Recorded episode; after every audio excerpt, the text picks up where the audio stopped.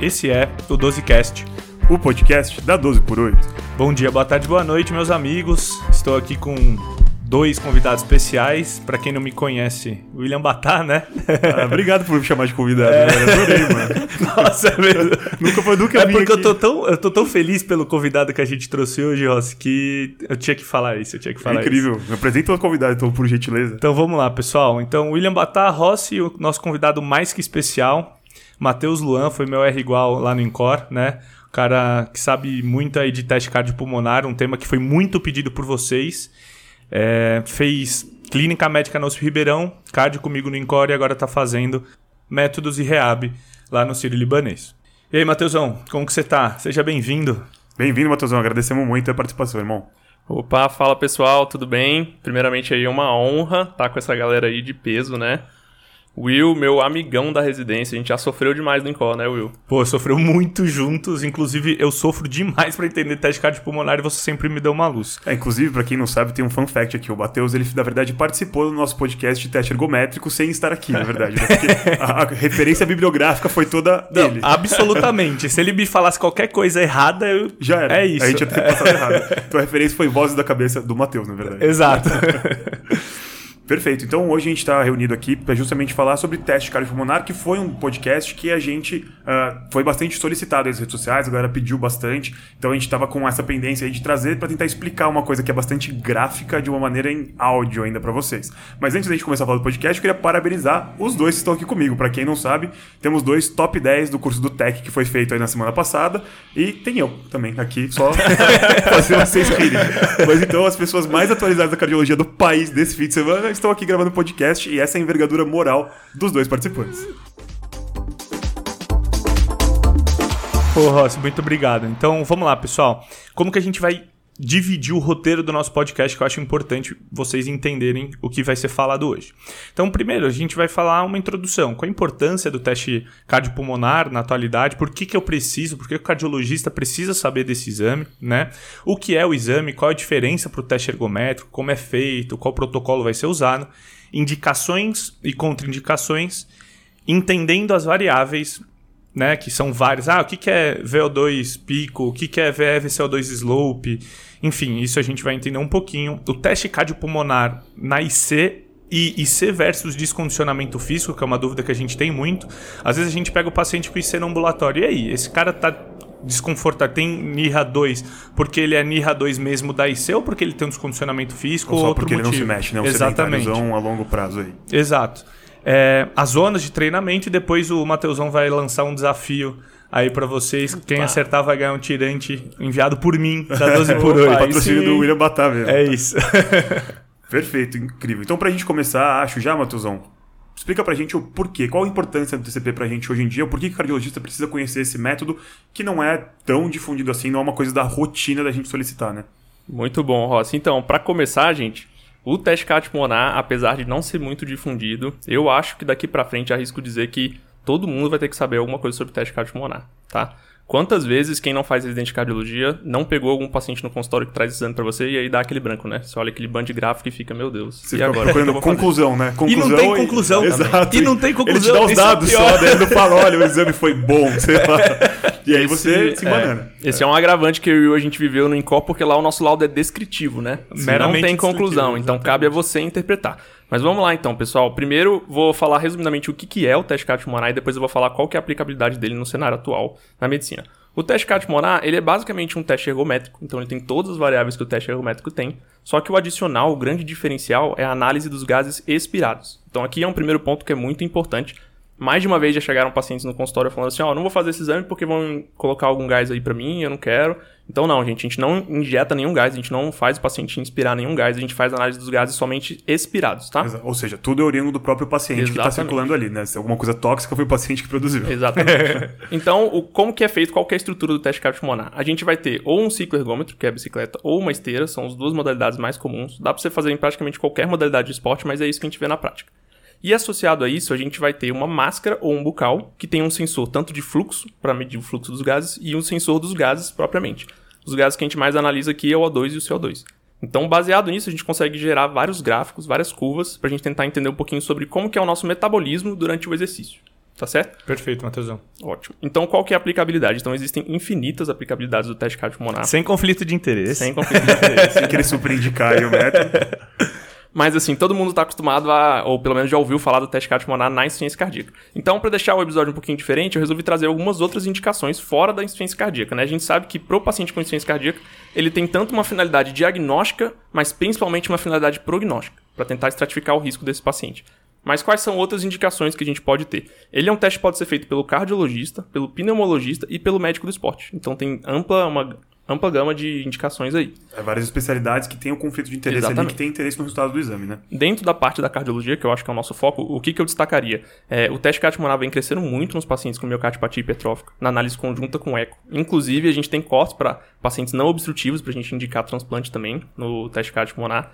É, outra especialidade que está utilizando muito o teste cardiopulmonar e a gente está vendo cada vez mais lá no INCO é o pessoal da congênitas. Então, as cardiopatias congênitas têm muita indicação do teste cardiopulmonar, por quê? Porque é o padrão ouro para análise da capacidade funcional.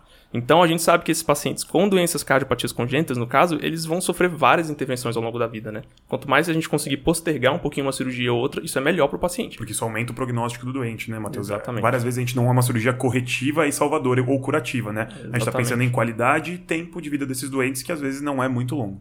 Então, vou dar um exemplo aqui, só para ficar algo mais prático assim. O que a gente pega muito é, lá no nosso laboratório de ergometria é o paciente com tetralogia de Fallot, que tem aquela insuficiência pulmonar residual, ele tá evoluindo com dilatação de câmara, mas ele fala para você que ele é assintomático. E aí, você vai mexer, você não vai mexer? Então, o teste cardiopulmonar entra aí com uma ferramenta muito valiosa para você quantificar a capacidade funcional desse paciente. E essa é uma questão que tem muito. A gente fica muito em dúvida nos ambulatórios de congênita. É, e aí, o paciente que falou tem uma insuficiência pulmonar residual.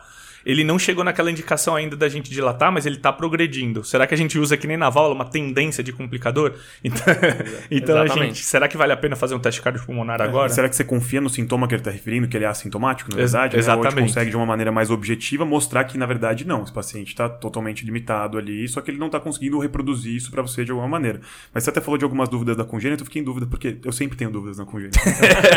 Exato. O ambulatório Eu, inteiro. é, eu não entendi. É um conjunto falei de isso. dúvidas, eu acho que essa... Todo paciente são 84 dúvidas em É. média.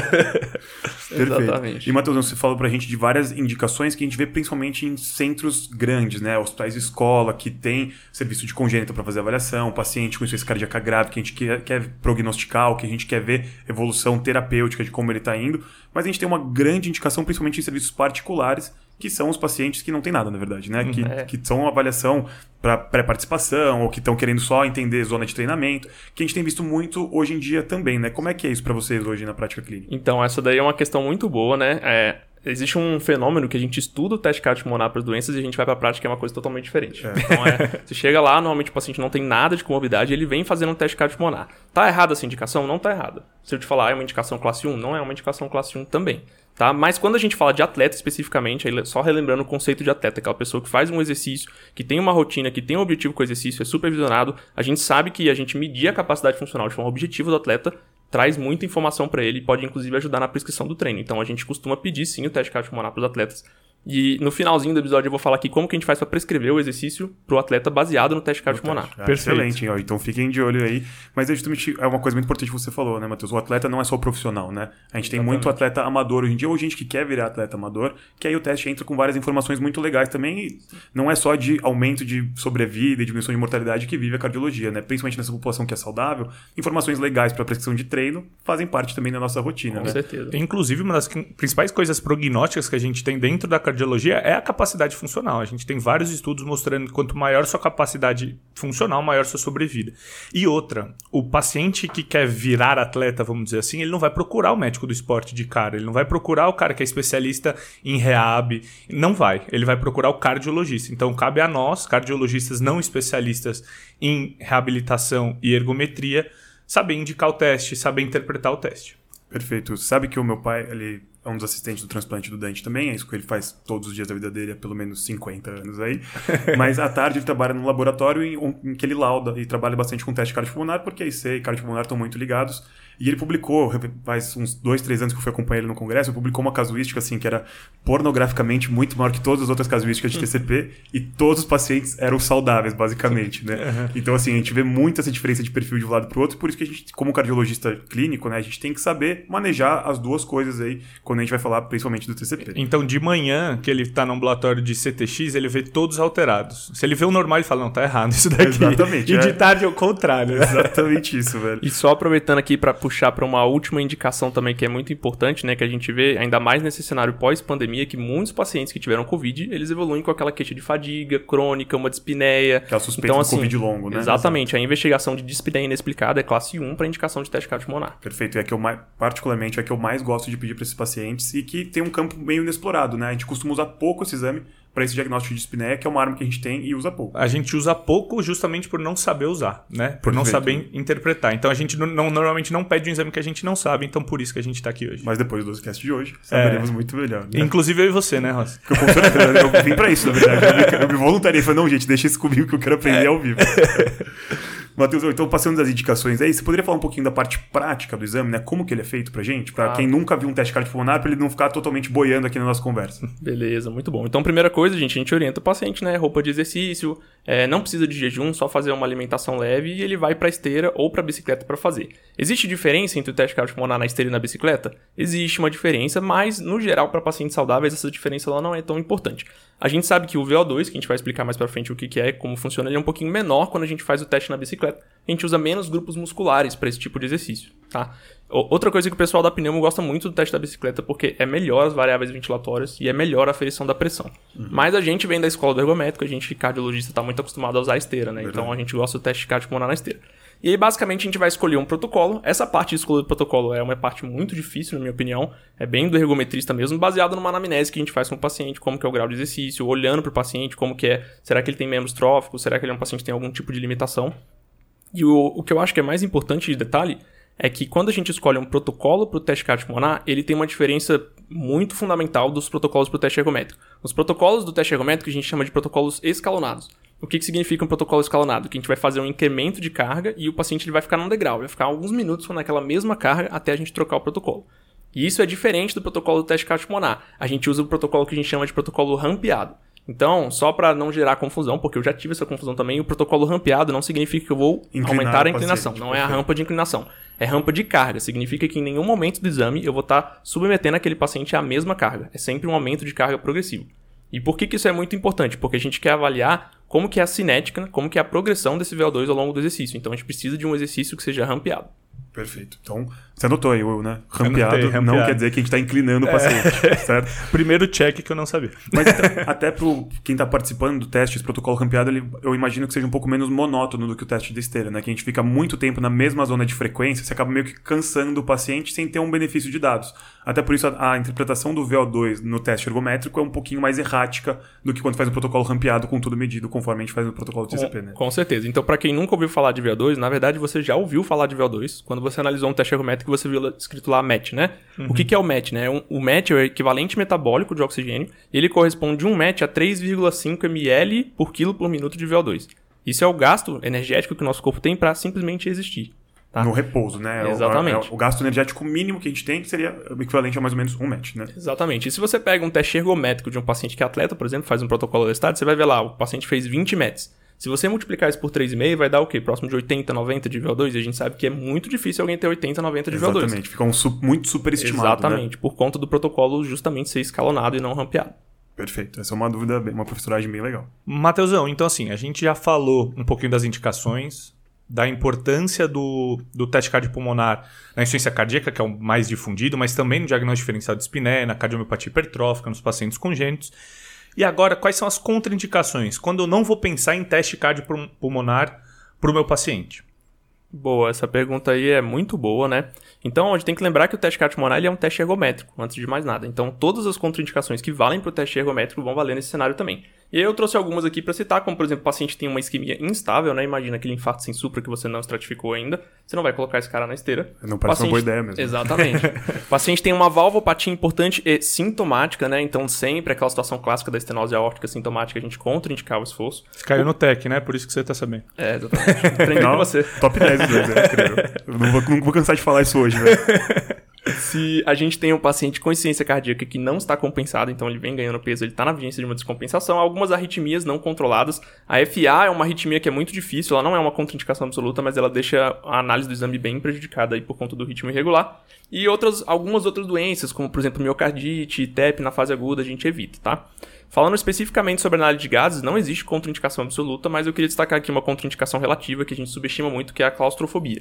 Tem muitos pacientes que não toleram usar a máscara por conta da claustrofobia, não toleram usar o bucal porque ele gera náusea, então a gente tem que tentar adaptar o exame sempre que possível para quem a gente está fazendo. Pô, legal. É importante a gente perguntar sempre isso pro paciente, né? É, então acho que é importante a gente lembrar. Então, tem essas contraindicações da parte técnica, ou seja, é impossível de fazer o exame no paciente claustrofóbico. Ele não vai conseguir acoplar bem na máscara e a gente não vai ter uma análise fidedigna do que a gente quer ver. E para fazer um exame que não tem a melhor análise possível, melhor não fazer, né?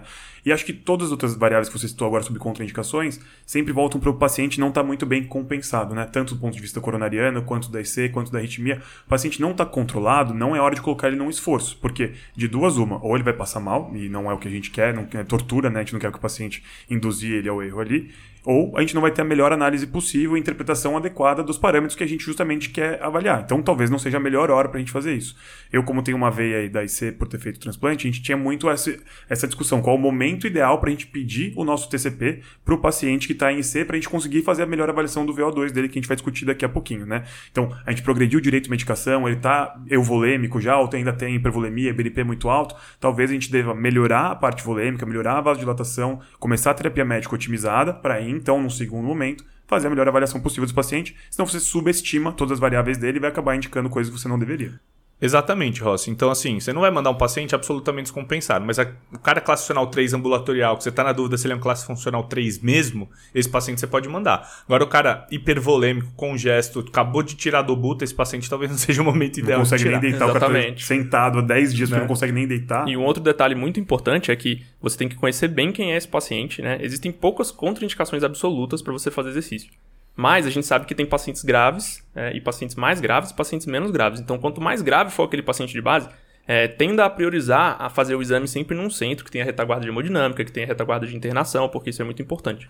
Perfeito. Você põe um cara com miocardiopatia hipertrófica gradiente 50 na, na esteira, você tem repouso, que é, você tem que saber, ó, esse cara pode dar ruim, então assim, Exato. tá num centro realmente é muito importante. Então, basicamente assim, a gente falou o que é o teste cardiopulmonar, né?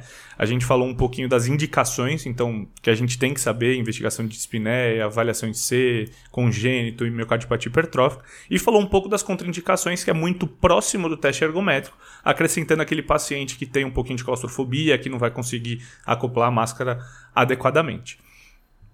Mas agora chega a parte difícil. Começa a ficar mais difícil, né? A parte que a gente começa a ratear, que é a interpretação das variáveis do exame. O que, que a gente está querendo ver? Ótimo, a gente vai ver o fluxo e a concentração dos gases, mas o que, o que, que isso quer dizer para mim, né, Matheus? Na hora que eu olho lá, e aí? Qual que, é, qual que é a capivara legal ali de ler?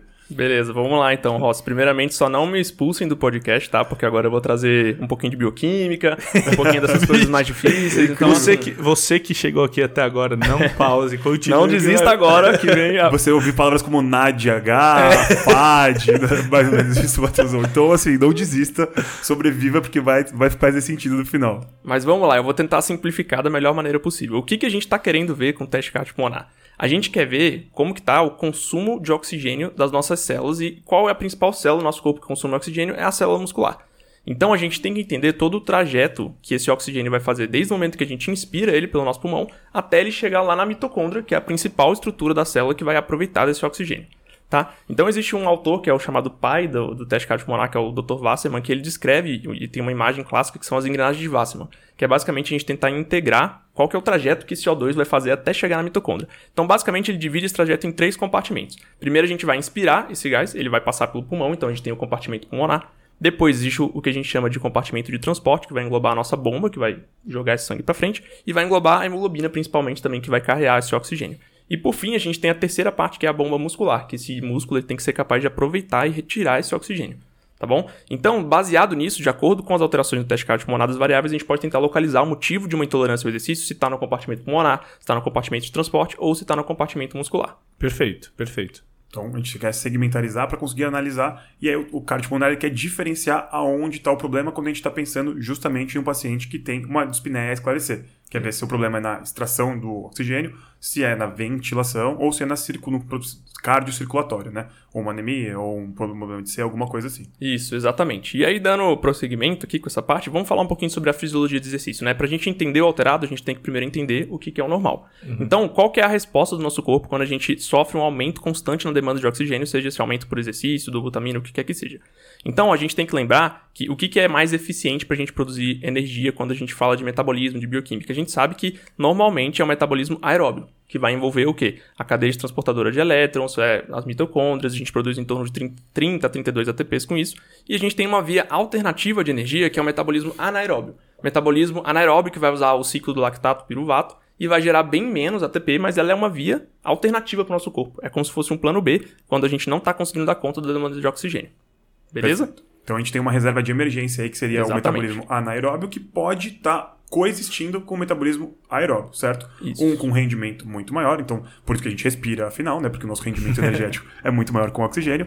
Mas a gente também tem essa via quando a gente está em situações mais extremas aí, seja porque o paciente está muito chocado e por isso que a gente dosa lactato na gasometria, por perfeito, exemplo. Perfeito. Ou seja, quando a gente está fazendo um exercício muito extenuante aí que a nossa capacidade cardiocirculatória e aeróbica não está dando conta, a gente precisa extrair o máximo de energia, não importa qual seja a contrapartida do nosso sistema orgânico. A gente vai produzir energia no talo e depois o corpo se resolve com a acidose, enfim, com as consequências de uma hiperlactatemia. Exatamente. Correto? Então a gente começou o exercício, em repouso a gente é mais aeróbio, a gente consegue aproveitar bem todo o oxigênio que chega, e agora a gente tem uma situação onde a gente aumenta tanto a demanda de oxigênio, a gente vai ter que tentar aumentar essa oferta de oxigênio. Então, na primeira fase do exercício, que a gente chama de fase de aerobiose, a gente consegue compensar esse aumento de demanda é, através da cadeia transportadora. Então a gente consegue captar aquele oxigênio, a gente vai aumentar nossa ventilação, vai aumentar nosso débito cardíaco, a gente começa a captar mais oxigênio e a gente começa a utilizar esse oxigênio, tá bom? Normalmente essa é a primeira parte do exercício. Chega um certo momento onde a gente vai entrar no que a gente chama de fase de anaerobiose compensada.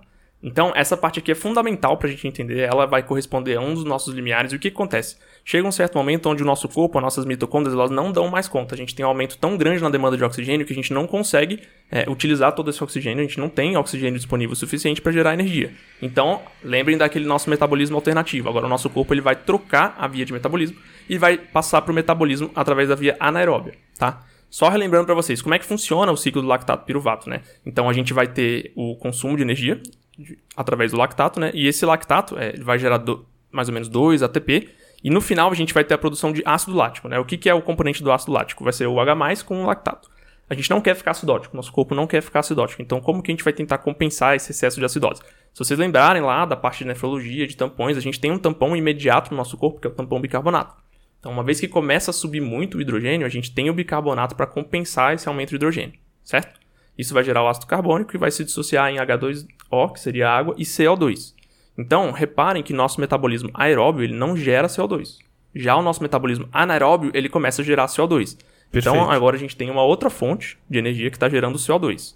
E o que, por que, que isso é importante? Por que eu tenho que saber isso no teste cardiopulmonar? Porque eu consigo medir o VO2 e eu consigo medir o CO2. Então, na primeira fase do exercício, é, conforme eu vou aumentando o O2, eu tenho um aumento proporcional do CO2, por conta da respiração. A partir do momento que eu entro nessa segunda fase, eu tenho uma nova via que está gerando CO2, então existe o fenômeno que a gente chama de perda da linearidade entre o O2 e o CO2.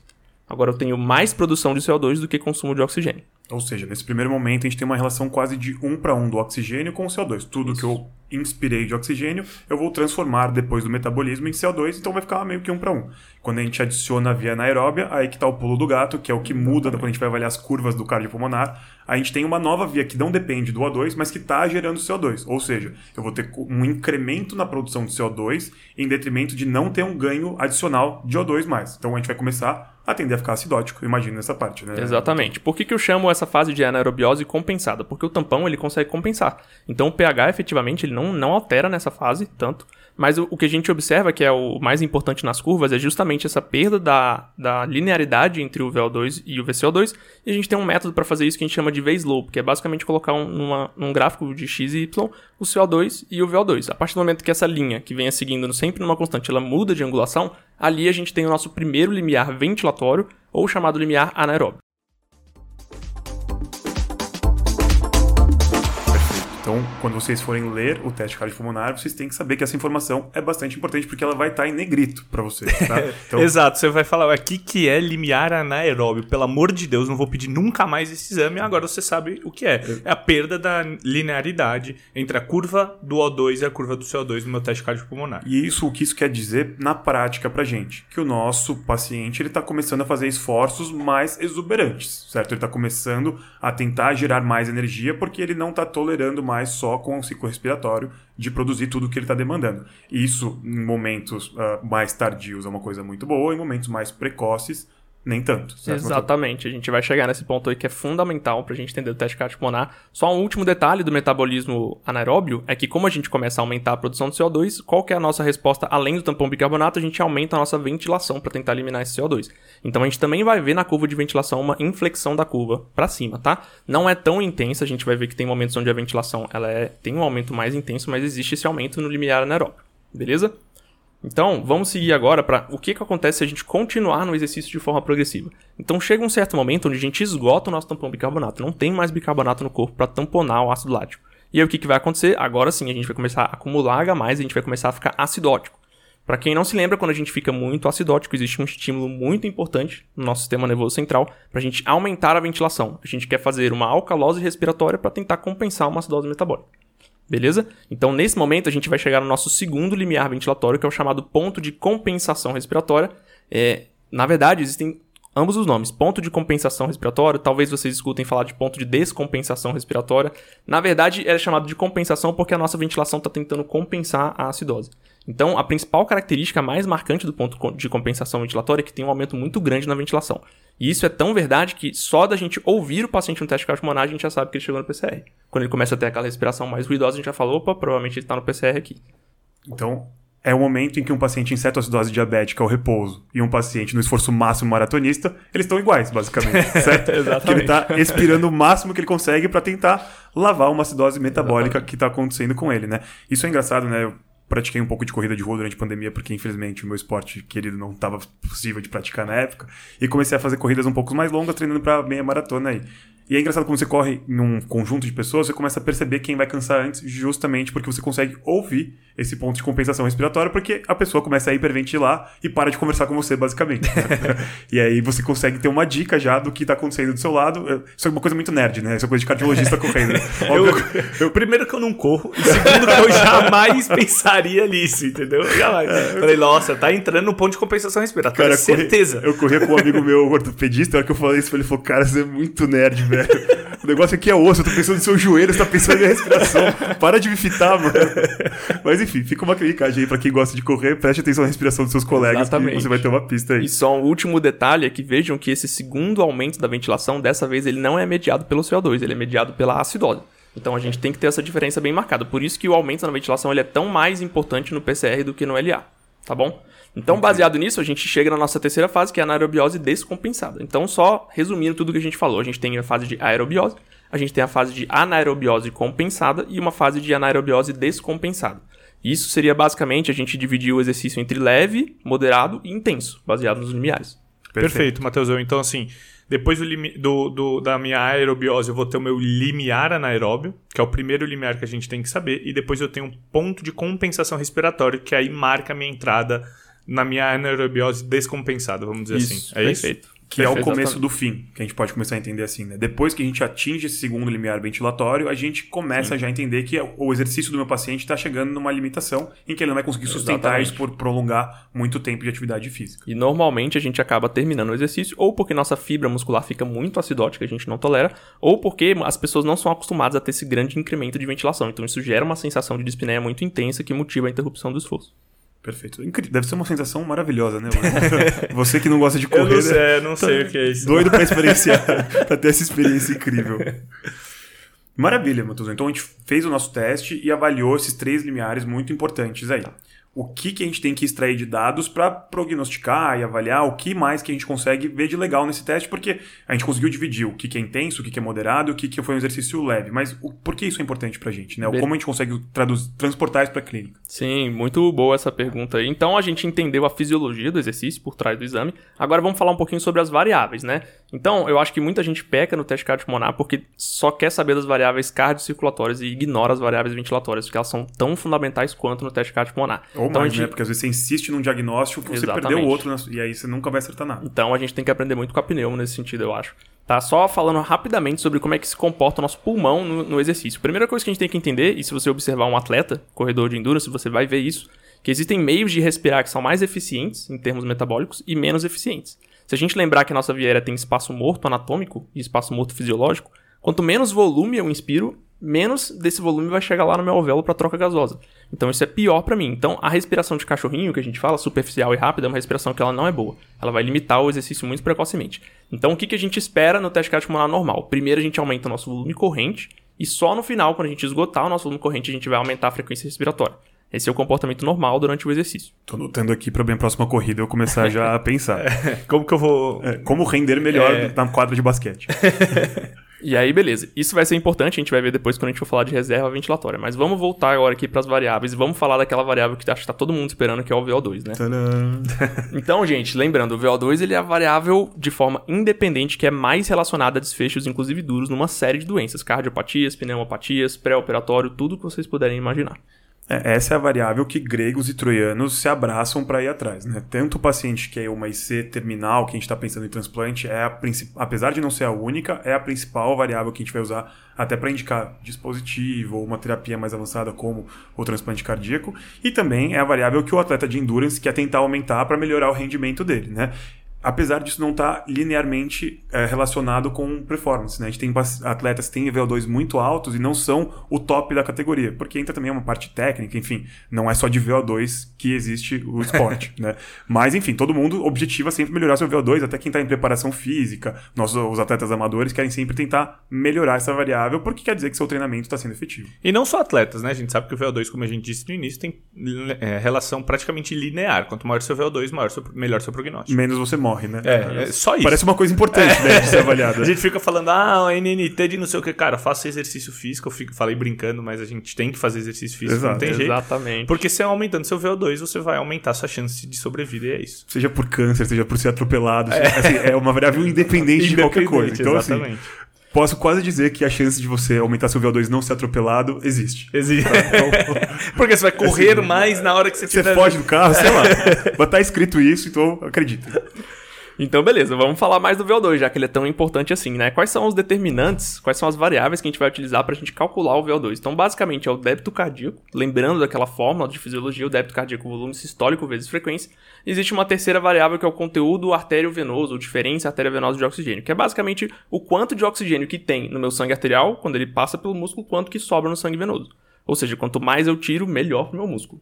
Tudo bem até aqui? Ou seja, maior, maior aproveitamento de oxigênio você está tendo, né? Maravilha. E aí, vem aquela pergunta, tá bom, beleza, eu entendi o VO2, mas qual que é o valor normal de VO2? É 10, é 12, é 14? A resposta é, não depende. A Bom, resposta é, nunca é, é fácil, existe. assim. É menor que 3,5 não é, porque a gente deu a dica já, né? Se for menor que 3,5, você não é um ser vivo, basicamente. Então... Exatamente.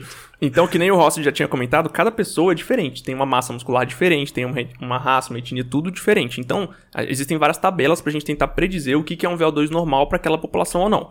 Por convenção, a gente fala que um VO2 alterado é aquele que é abaixo de 85% do que seria esperado para uma pessoa daquela idade, daquele peso, daquele gênero. Então, se está abaixo de 85% desse esperado, a gente vai falar que o VO2 é alterado. É claro que existem valores muito reduzidos. Então, se a pessoa termina usando com VO2 de 10, você sabe que aquele VO2 é muito reduzido tá? Perfeito. Mas se eu olhar e falar assim, ó, o VO2 deu 30, é normal ou é alterado? Depende. Depende de quem você está analisando. Uma criança e um, um senhor idoso não tem o mesmo VO2 Exatamente. naturalmente, por isso que a gente tem que tentar interpretar correlacionando essas duas coisas. A gente tem tabelas que tentaram ver justamente uh, o quanto que valores de VO2 para aquela população eram normais e daí que vieram uh, os valores preditos que a gente tem na hora de interpretar o valor do, do, do exame de cada um. Exatamente. Um outro ponto muito importante é a gente tem que tomar cuidado para não cair naquela pegadinha. Então vamos supor, Ross, que você vai fazer o teste cardiopulmonar lá. Você começa começa a fazer o teste cardiopulmonar, você está indo bem na esteira, de repente dá uma cãibra na sua perna muito forte e você tem que parar o exame.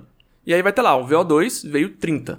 Ah, tá abaixo de 35%. Ah, então será que eu tô doente? Não, a gente tem que tomar cuidado, porque existe o que a gente chama de VO2 pico e o VO2 máximo, tá? Então a gente vai lembrar de uma variável que eu acho que muita gente ouviu falar, que é o R, né? O R, ou RE, ou RQ, que é o coeficiente ventilatório, razão ventilatória, que é basicamente a razão entre VO2 e VCO2, tá?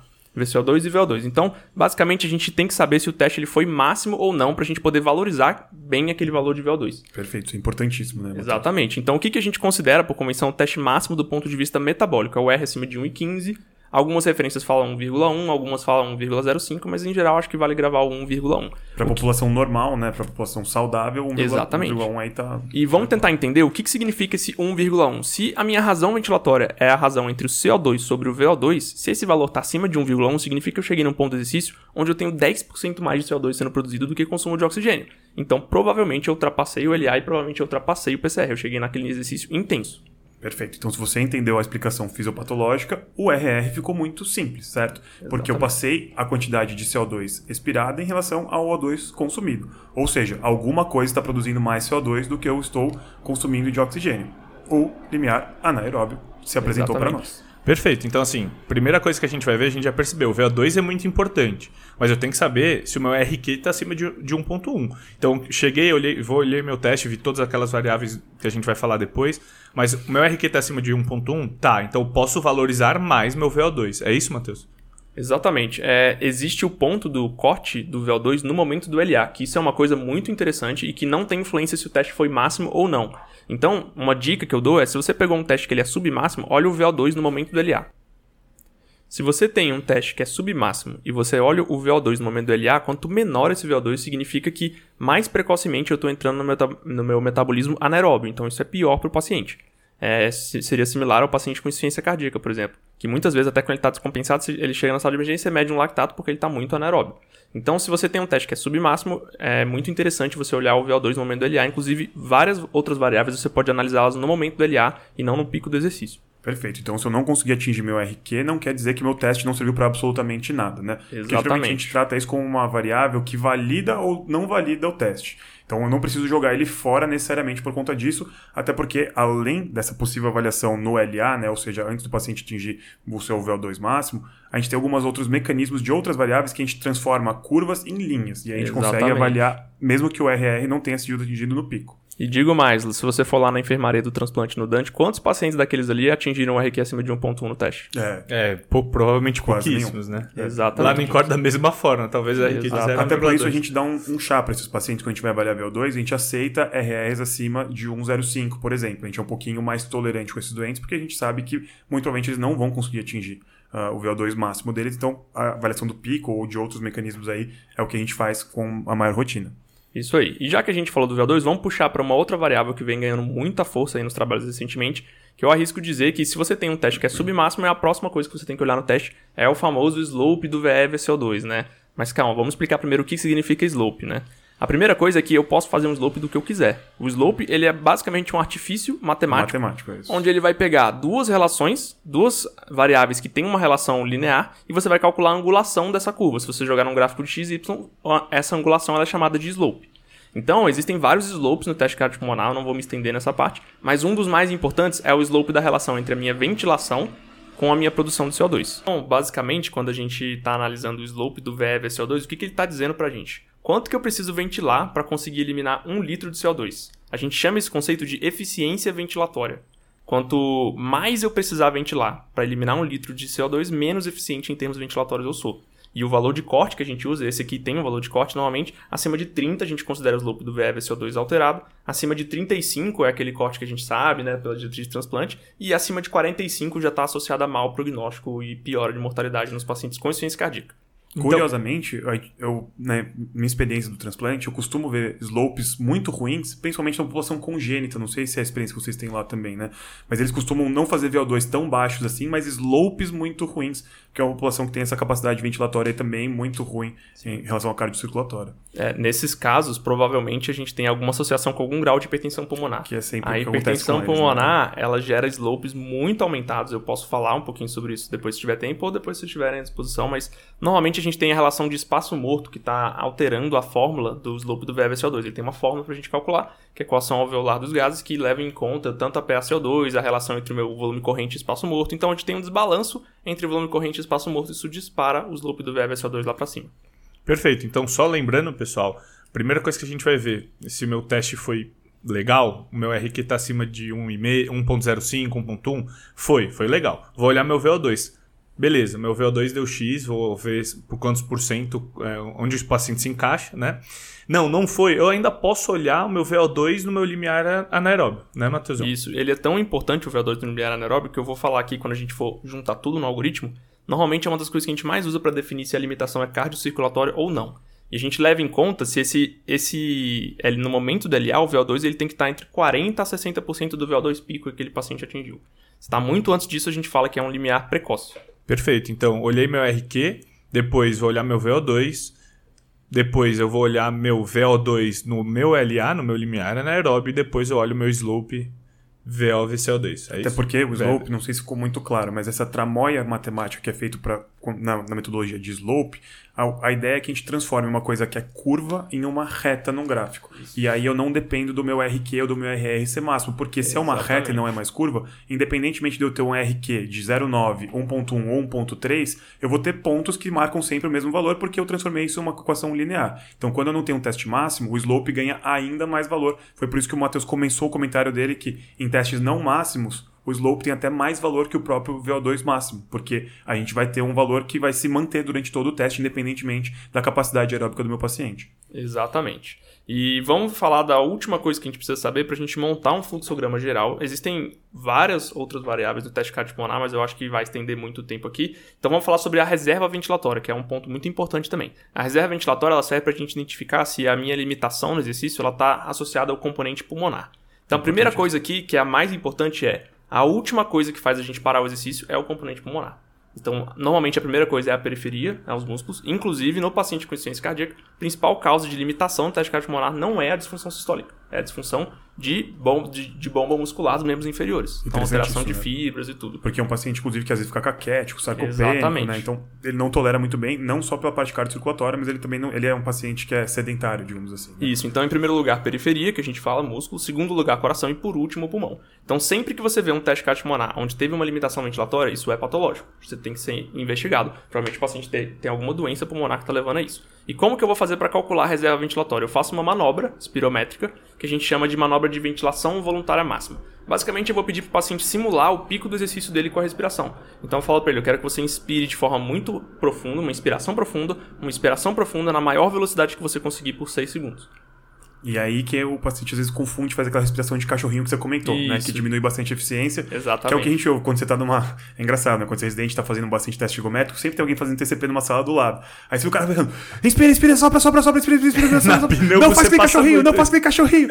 É, é, é, mais ou menos essa parte do exame que o Matheus tá comentando agora, né? Então a amplitude tem que ser muito grande e a velocidade tem que ser muito grande também. Então a orientação que eu costumo dar para meus pacientes é: imagina que você está tentando encher um balão gigante. Então isso às vezes eles conseguem acertar, porque para você encher um balão você tem que jogar muito ar. Perfeito. E muito rápido. Eu falo, tenta encher esse balão o mais rápido possível. Ótima boa, análise, boa, é. Então tá, tá, bem treinado aí na hora de é orientar É melhor do que puxa, puxa, vai, solta, vai, solta, solta, solta. O paciente não sabe o que tá acontecendo, quer sair correndo, né? E aí quando você termina essa manobra, o próprio aparelho ele vai te dar um valor. Esse valor é o valor do VVM. E aí o paciente faz o teste cardiopulmonar, ele chega, se for um teste máximo, ele vai chegar próximo da ventilação máxima e você faz uma relação. Do VVM que eu calculei, quantos por cento desse VVM o paciente atingiu? Então, o normal é que você tenha, você não consuma muito da sua reserva ventilatória, que a gente fala. Então, tem que sobrar em torno de 20 a 40% desse valor. Então, normalmente fica entre 0,6, 0,8. Se você tem um paciente que no final do exame ele encostou na reserva ventilatória, ou ele, por exemplo, sobrou só 10%, significa que ele precisou usar muito do pulmão no exercício. Então, isso é um sinal de uma limitação ventilatória, talvez ele tenha alguma doença, DPOC, asma descompensada, COVID, intestinopatia, entre outras. Perfeito. Então, a gente no teste simulado tem valores melhores do que de fato fazendo atividade física no final, né, Matheus? E é essa relação que a gente quer estabelecer se existe alguma patologia é, comparando um com o outro. Quando chega muito perto uma coisa do outro simulado do real, a gente acaba identificando alguma interstitopatia ou pneumopatia de base aí, que pode ser a causa e geralmente é melhor tentar corrigir alguma interstiçopatia pulmonar do que um paciente que tem uma IC muito ruim, por, por experiência própria. Sem conflito de É, interesse. exato, né? sem falar nada, mas é difícil corrigir IC. hoje.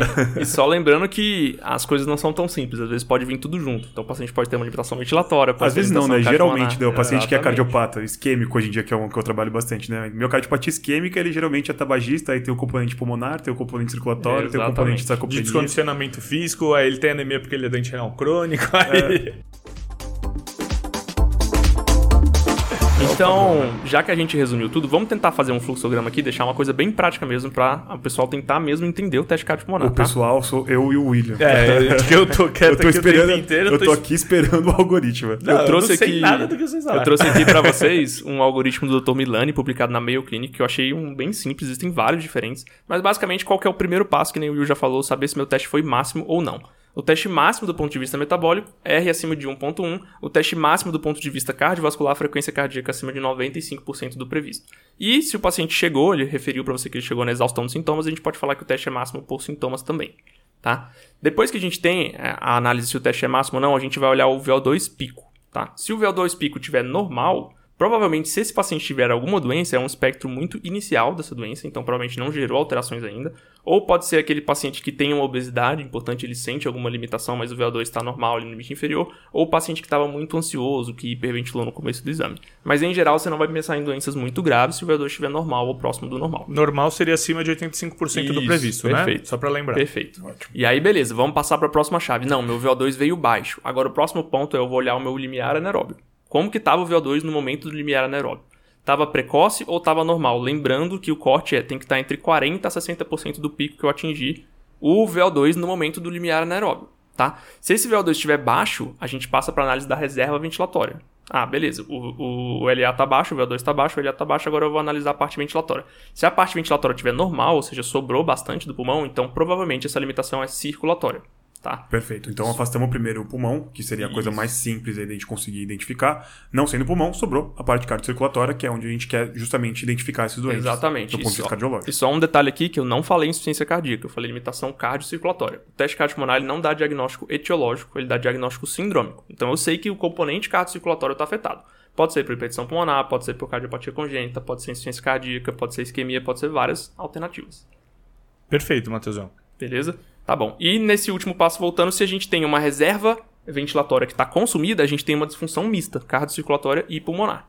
Beleza? Tá, perfeito. Então aí a gente tem dois problemas, mas também dois mecanismos, né? duas alavancas que a gente pode tentar agir para tentar melhorar um próximo teste do meu paciente. Exatamente.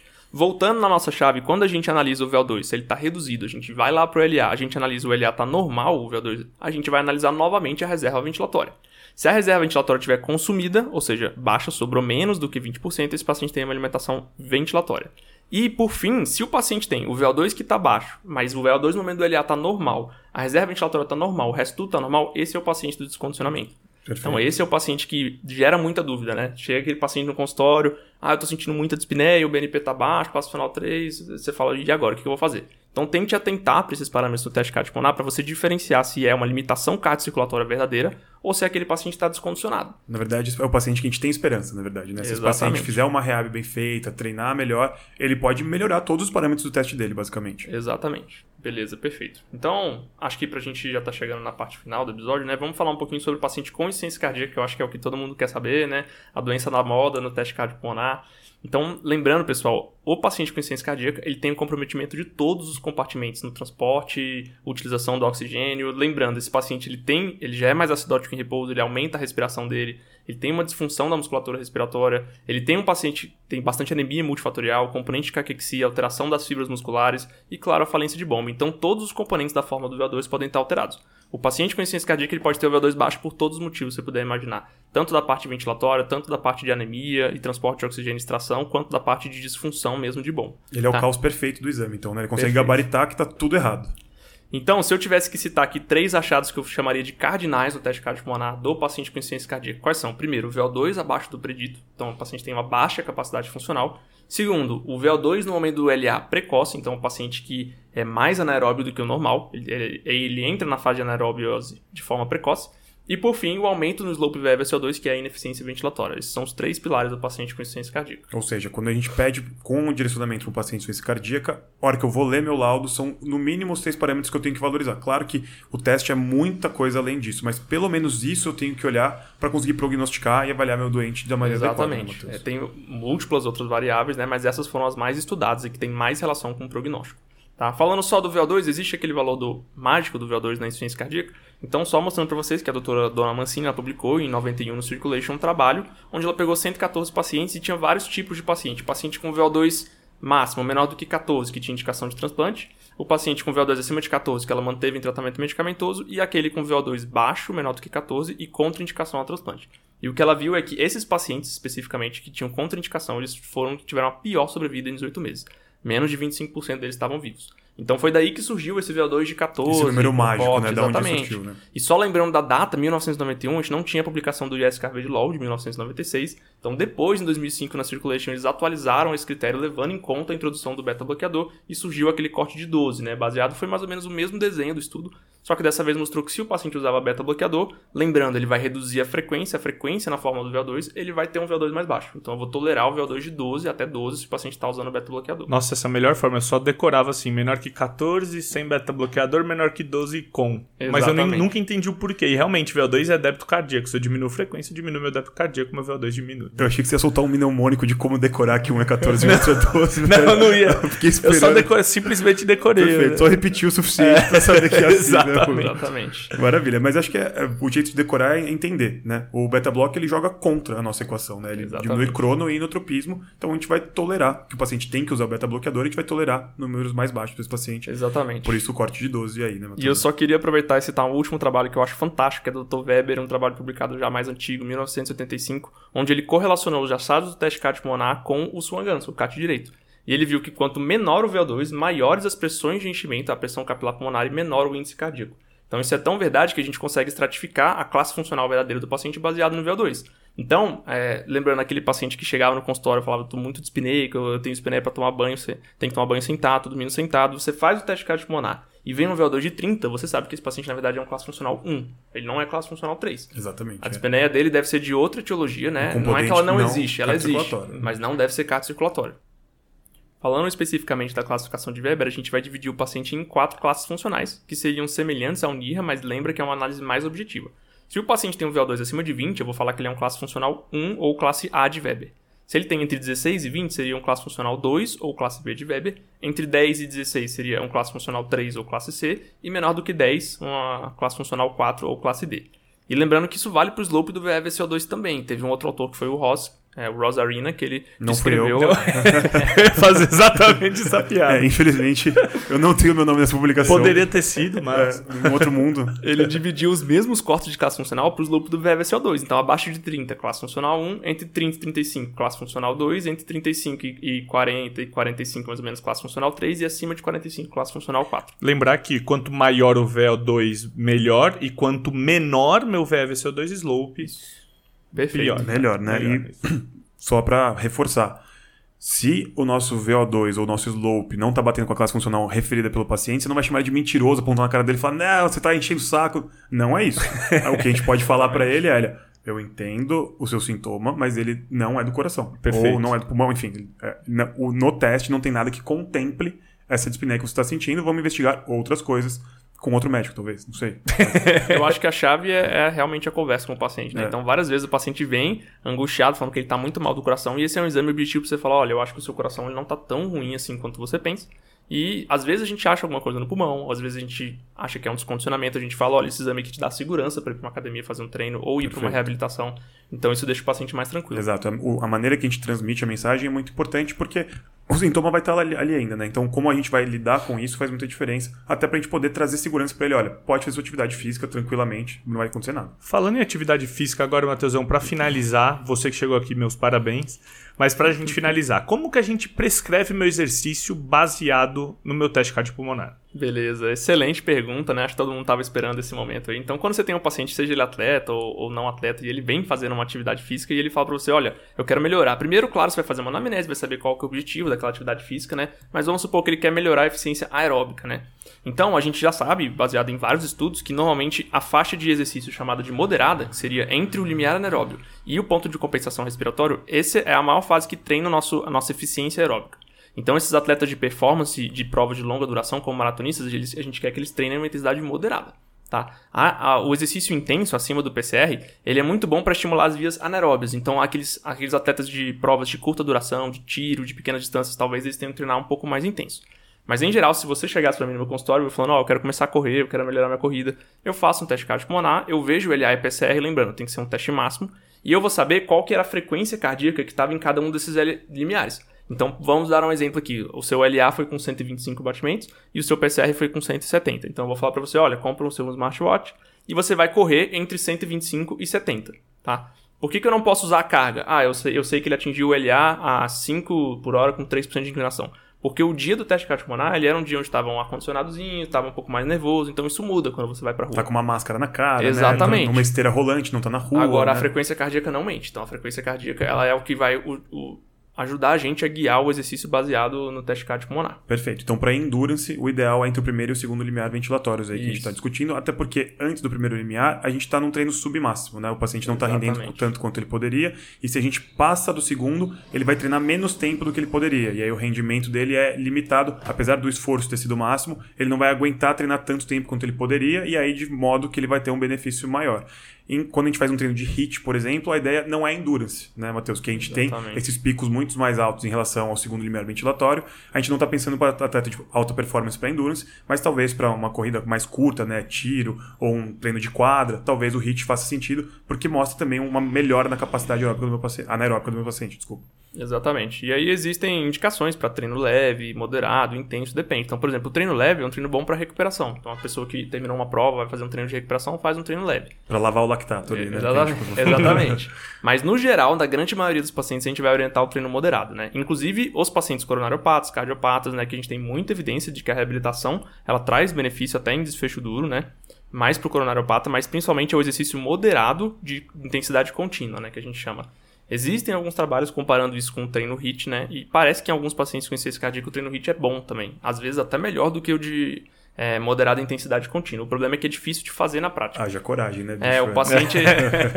Imagina aquele paciente ficou três meses internado com um balão na cama, né? Ele não tem periferia para chegar na intensidade alta. Exato. Então... Aí você manda ele fazer um burp. Exatamente. Ele não, ele não levanta, né? Ele, ele se joga no chão e por lá mesmo ele ficou e Exatamente. acabou o seu treino de hit ali para ele. E aí, só para correlacionar com o que vocês veem na academia, quando vocês vão na academia lá, tem na frente da esteira lá, zonas de frequência. Então ele divide em cinco zonas, né? Ah, mas não são três zonas no teste cardiopulmonar? Então sempre tem essa dúvida, né? É porque na verdade ele divide a zona leve e moderada, cai tudo dentro do LA. Então a zona 1 seria a zona leve antes do LA, a zona 2 e a zona 3 seria entre LA e PCR, e a zona 4 e zona 5 acima do PCR, que seria intensa e muito intensa. Perfeito. Então zonas 4 e 5 aí, que é o treino mais pesado possível aí, que a gente tende a tolerar menos tempo durante esse tipo de atividade. Exatamente.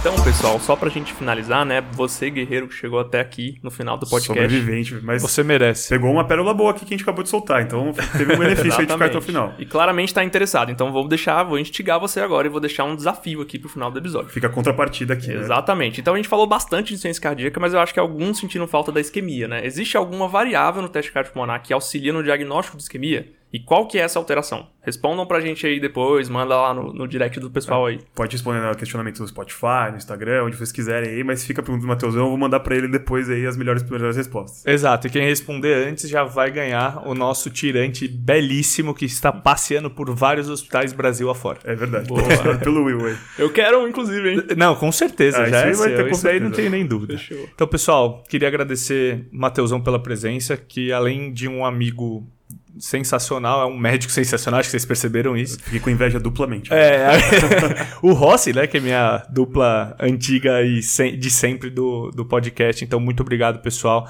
Obrigado a você que ouviu a gente até aqui.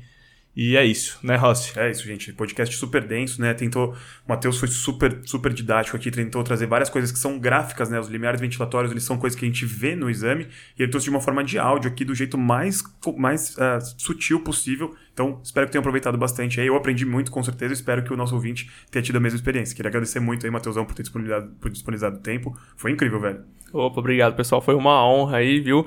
Queria deixar um agradecimento aí pro Tasto, meu colega de residência. Tá Maravilha. comigo aí, aprendendo, estudando teste CAT pulmonar. E pra doutora Patrícia também, minha chefe, que me ensinou tudo que eu sei de teste CAT pulmonar. Pô, maravilha. Pessoal, Então, muito a obrigado. Patrícia é quem fez o teste por tabela ergométrico com a gente. Exato. Foi o Matheus, foi a doutora Patrícia. Então, a doutora Patrícia nosso muito salve. obrigado e ela vai dar um salve pra alguém depois no futuro próximo. Maravilha. Valeu, pessoal. Obrigado. Valeu, gente. Valeu. Curte, compartilha, comenta. Estamos aqui pra isso. Valeu.